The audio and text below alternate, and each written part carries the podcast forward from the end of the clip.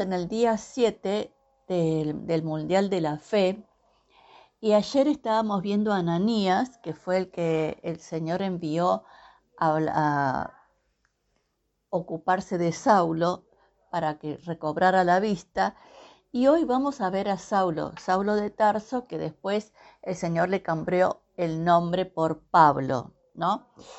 Y dice así en Hechos 9, mientras tanto, Saulo pronunciaba amenazas en cada palabra y estaba ansioso por matar a los seguidores del Señor.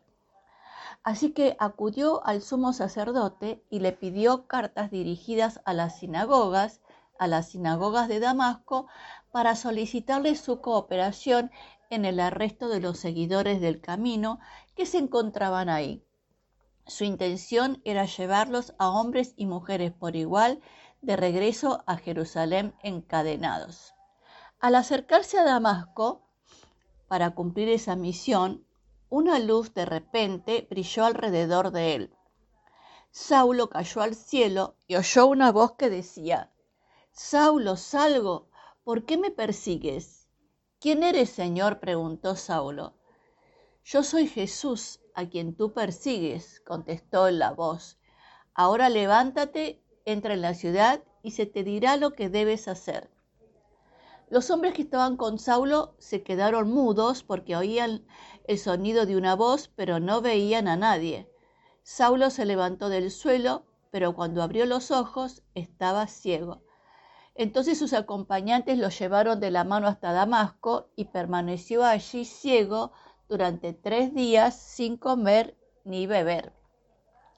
Entonces vemos acá este encuentro de, de Saulo de Pablo con, Jesús y vemos también toda esta transformación que se fue generando eh, en, Saulo. ¿no? Él tenía una, una energía, una pasión eh, puesta en el lugar equivocado, porque la pasión eh, de él era destruir a los seguidores de Jesús.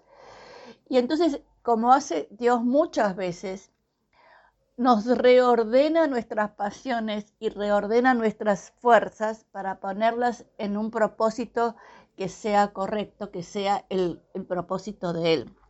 Y fíjese este, este milagro de alguna manera, esta maravilla, porque Saulo venía preparado para, para seguir, llevar a hombres y mujeres encadenados de regreso a Jerusalén. Y de repente se le presenta a Jesús, lo deja tres días, yo creo que en esos tres días que estuvo sin, ciego y sin comer y sin beber, Jesús estuvo haciendo una obra extraordinaria en él. Y después que fue Ananías y, le, mm, eh, lo tocó y, y él recuperó la vista, empezó a servir a Jesús.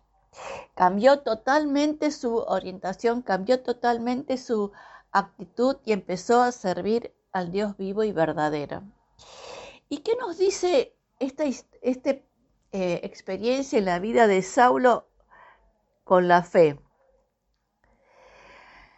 Él tenía, Saulo tenía una fe puesta en el lugar equivocado. La fe de él era perseguir, era que los eh, seguidores de Jesús eran enemigos y entonces había que perseguirlos.